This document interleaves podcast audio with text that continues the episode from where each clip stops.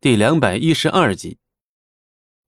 莫小鱼无奈的看着戚不义，他有时候觉得戚不义神秘的让他根本看不透，可有时候却又觉得戚不义就是个脑子缺根筋的傻子。这可是一亿八千万拍下来的豪宅呀，怎么能轻易加上他的名字呢？嗯，没关系啊，反正迟早要加你名字嘛，早点晚点有什么区别？我们又不是夫妻，你这还差不多。我现在算是看你稍微顺眼点了。秦淑兰对戚不义的态度是非常满意，这大概是她对戚不义的态度最好的一次。妈，你怎么可以这样啊？弄得我好像特别贪财一样。你懂什么？别啰嗦，反正他也愿意。应该饿了吧？我去试试新厨房哈。快去！我是饿了。秦淑兰干脆一翘二郎腿，一副颐指气使的模样。莫小鱼见秦淑兰这么不客气的态度，立刻皱着眉低声说：“妈，现在我们是寄人篱下，你怎么能这样？什么叫寄人篱下？就算是寄人篱下，那也就是今晚。过了今晚，我是住在我女儿的家里，有什么问题啊？”秦淑兰却信誓旦旦地说。莫小鱼一脸无奈，他拿这个妈呀毫无办法。不过戚不义倒是丝毫不在意这些。相比之下呢，秦淑兰的态度可比之前要好得多了。季不义就如同之前那般开始洗菜做饭，好像仍旧是莫小鱼聘用的厨师。虽说他这个厨师还没拿到工资罢了。我明天就去请老太君他们，尤其是那个七号，不过是买了个破别墅而已，天天搁那拽的不行。我倒要看看他这次还怎么拽得起来。秦淑兰总能找到个机会反击了。算了吧，那样只会多点矛盾而已。各过各的不好吗？怎么能算？忘了那天你受了多大委屈了？这场子必须找回来。秦淑兰咬定了不肯放松，莫小鱼也没办法，只能朝着戚不义投去了求救的目光。戚不义一边切菜一边说。啊，伯母说的没错，乔迁之喜嘛，自然要请客人来热闹热闹。连你也？好了，就这么决定了。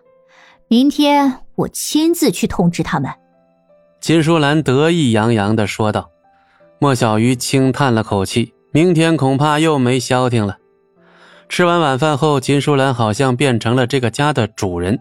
主动揽下了分配房间的责任，然后将那个面朝大海的主卧分配给了莫小鱼。莫小鱼自然不同意呀，毕竟房子是戚不义的，那间主卧自然应该归他呀。但戚不义却并无所谓，爽快的答应。接下来，秦淑兰就更加过分了，她把最好的次卧分给了自己，而戚不义这个真正的主人却分到了一间客房。妈。你这样是不是也太过分了？戚不义怎么能住客卧？给他个客卧不错了，之前他可是只能睡沙发和弹簧床的人，现在和之前能一样吗？啊，我无所谓，有张床就行，我不挑。戚不易，你是不是真的脑袋有问题啊？